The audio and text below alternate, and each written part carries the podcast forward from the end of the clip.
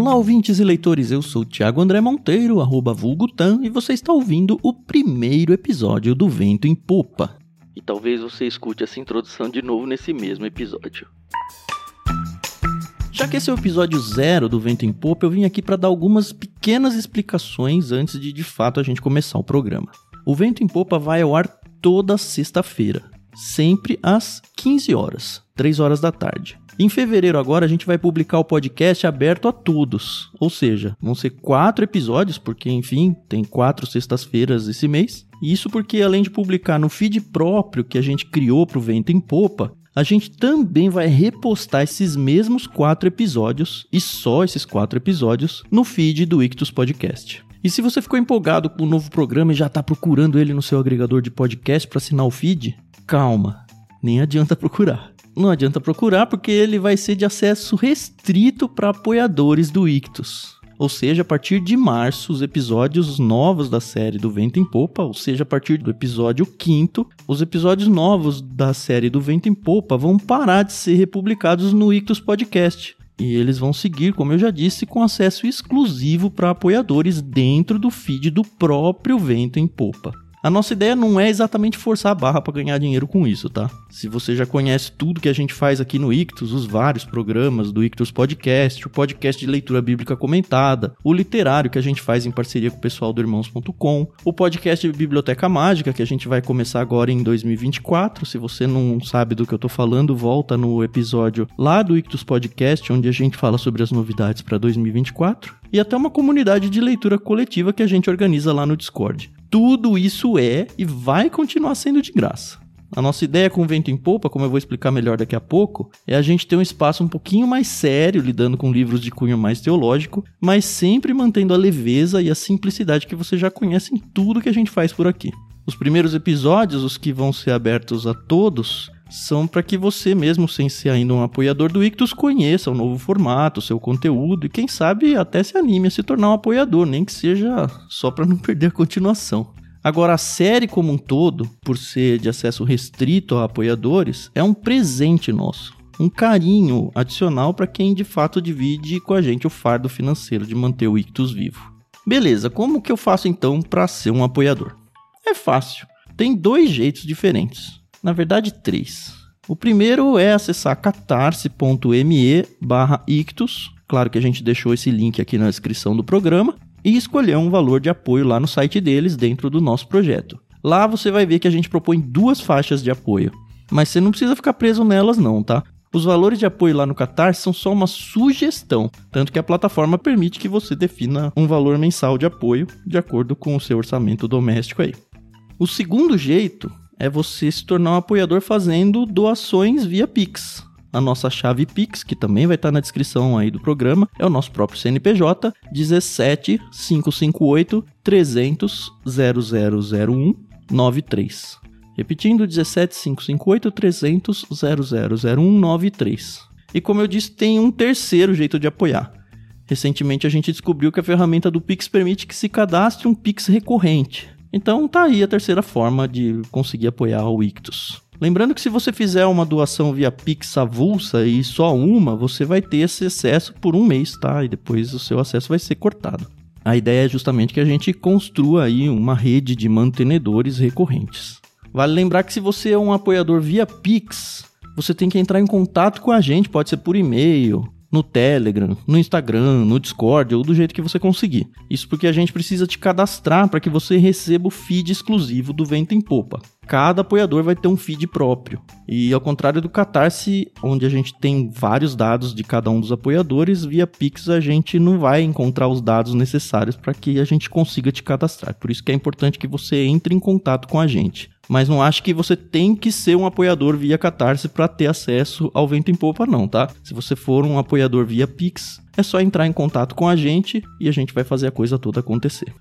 Finalmente, se você já é um apoiador, muito obrigado por isso, aliás.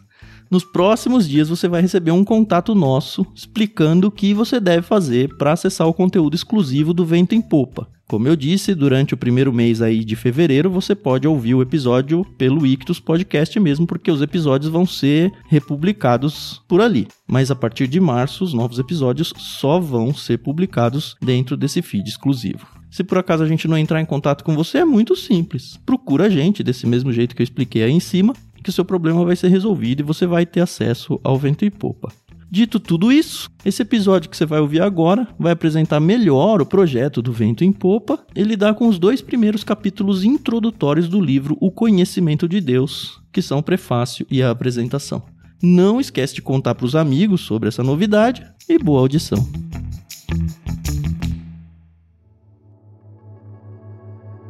Já foi dito por alguém que o estudo adequado da humanidade é o próprio homem. Não me oponho à ideia, mas creio ser igualmente verdadeiro que o estudo correto do eleito de Deus é Deus. O estudo apropriado ao cristão é a divindade. A mais alta ciência, a mais elevada especulação, a mais poderosa filosofia que possa prender a atenção de um filho de Deus é o nome, a natureza, a pessoa, a obra, as ações e a existência do grande Deus, a quem chama Pai. Nada é melhor para o desenvolvimento da mente que contemplar a divindade. Trata-se de um assunto tão vasto que todos os nossos pensamentos se perdem em sua imensidão, tão profundo que nosso orgulho desaparece em sua infinitude. Podemos compreender e aprender muitos outros temas, derivando deles certa satisfação pessoal e pensando enquanto seguimos nosso caminho. Olhe, sou sábio, mas quando chegamos a esta ciência superior e descobrimos que nosso fio de prumo não consegue sondar sua profundidade e nossos olhos de águia não podem ver sua altura, nos afastamos, pensando que o homem vaidoso pode ser sábio, mas não passa de um potro selvagem, exclamando então solenemente: Nasci ontem e nada sei. Nenhum tema contemplativo tende a humilhar mais a mente que os pensamentos sobre Deus. Ao mesmo tempo, porém, que este assunto humilha a mente, também a expande. Aquele que pensa com frequência em Deus terá a mente mais aberta que alguém que apenas caminha penosamente por este estreito globo. O melhor estudo para expandir a alma é a ciência de Cristo e este crucificado e o conhecimento da divindade na gloriosa Trindade. Nada alargará mais o intelecto, nada expandirá mais a alma do homem que a investigação dedicada, cuidadosa e contínua do grande tema da divindade. Ao mesmo tempo que humilha e expande, este assunto é eminentemente consolador. Na contemplação de Cristo existe um bálsamo para cada ferida, na meditação sobre o Pai, há consolo para todas as tristezas e na influência do Espírito Santo, alívio para todas as mágoas. Você quer esquecer sua tristeza? Quer livrar-se de seus cuidados? Então vá, atire-se no mais profundo mar da divindade, perca-se na sua imensidão e sairá dele completamente descansado, reanimado e revigorado. Não conheço coisa que possa confortar mais a alma, acalmar as ondas da tristeza e da mágoa, pacificar os ventos da provação que a meditação piedosa a respeito da divindade.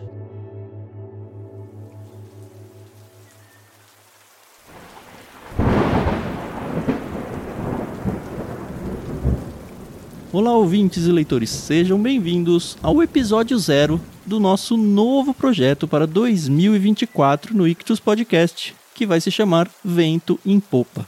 Eu sou o Thiago André Monteiro, arroba vulgutan, e estou aqui sozinho dessa vez, num monólogo, sim.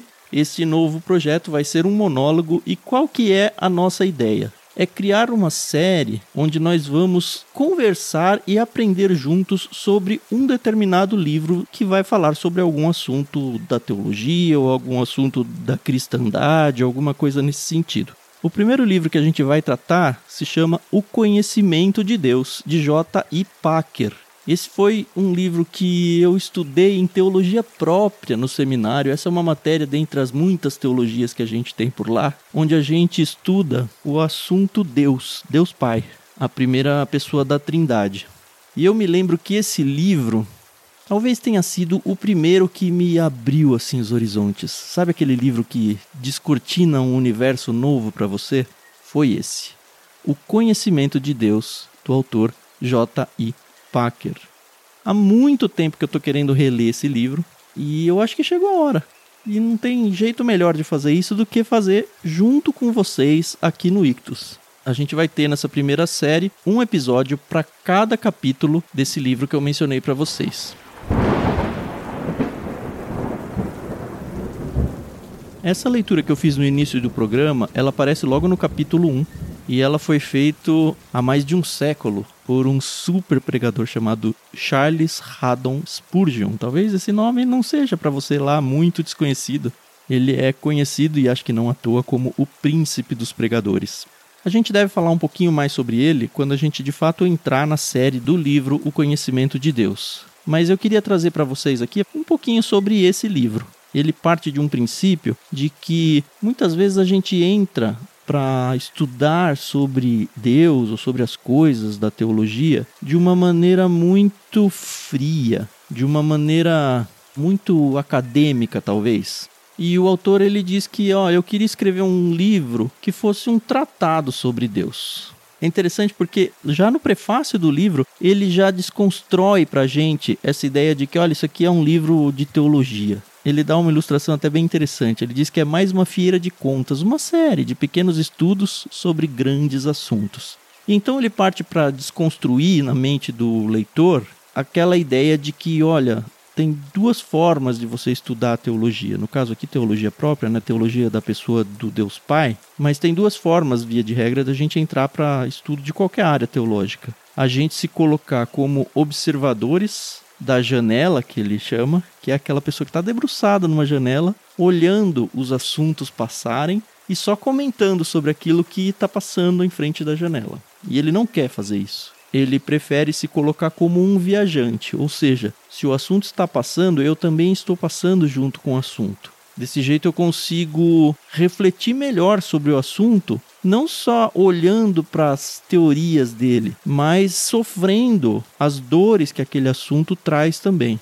E ele diz claramente no prefácio: esse livro é para os viajantes e é com suas perguntas que ele lida. Foi escrito com a convicção de que a ignorância sobre Deus, ignorância tanto nos seus recursos como da prática da comunhão com Ele, tem relação direta com a fraqueza da igreja moderna. E aí ele fala: olha, decida, você vai ser um cristão observador ou um cristão viajante. Ele até traz a história do peregrino, enfim, a gente já gravou sobre o peregrino também, com essa ideia de que a jornada cristã, ela é muito longa, ela vai nossa vida toda e ela é muito dura. Então, o estudo das escrituras ou dos assuntos da teologia, ele não só pode, mas ele deve ser um estudo prático, mesmo naqueles temas onde parece que é só teoria simples.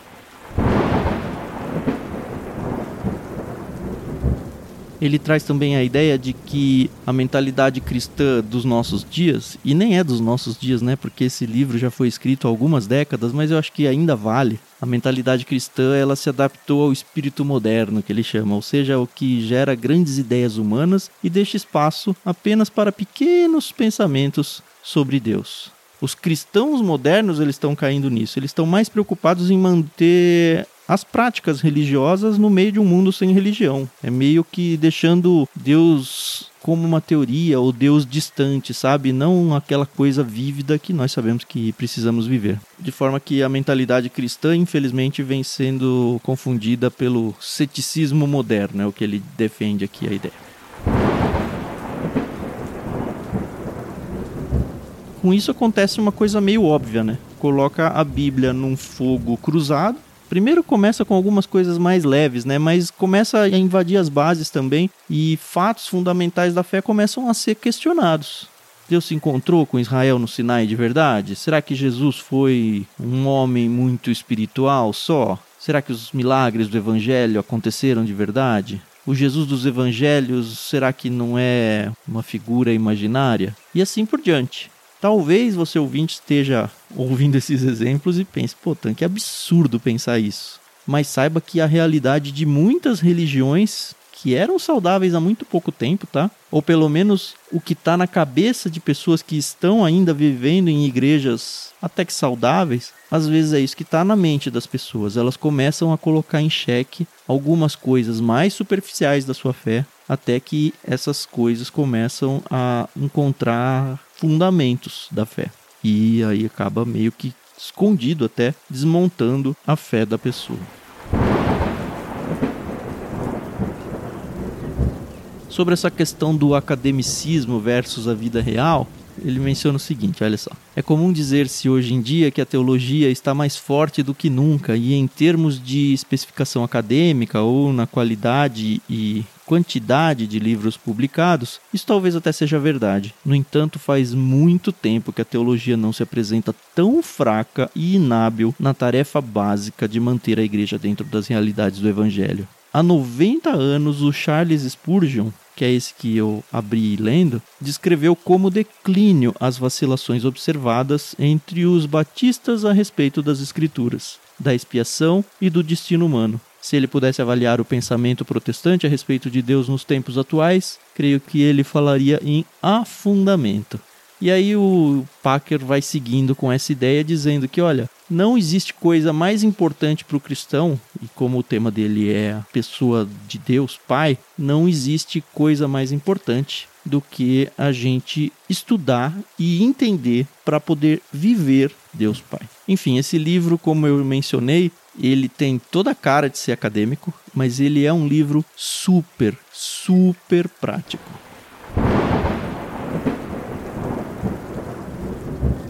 Para encerrar o nosso episódio de hoje, eu só vou mencionar um pouco do que aparece no sumário do livro. Ele divide ele em três partes. A primeira parte é Conheça o Senhor. Então ele vai passar por tópicos, assim, como se fosse uma teologia sistemática, só que, como eu mencionei, super aplicada à vida. Na parte 2 ele vai falar sobre contemplação a Deus. Então o título dessa parte 2 é Contemple o seu Deus. E aí ele vai passar em assuntos como a imutabilidade de Deus, a majestade, a sabedoria de Deus, a palavra dele sendo a verdade, amor, graça, juízo, ira, enfim, muitos dos seus atributos. E a terceira parte, enfim, se intitula Se Deus é por nós. E aí vai para uma parte muito mais prática.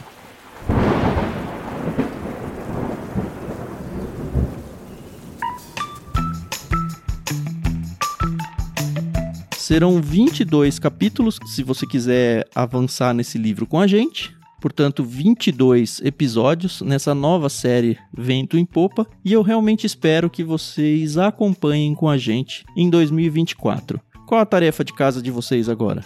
Primeiro de tudo, adquirir esse livro. A gente vai deixar na descrição do programa um link. Se você fizer a compra por esse link, você vai abençoar o nosso ministério aqui no Ictus. Então, por favor, se você for comprar o livro, use o nosso link, porque a gente ganha uma comissão em cima disso, mas você não paga nada mais pelo livro.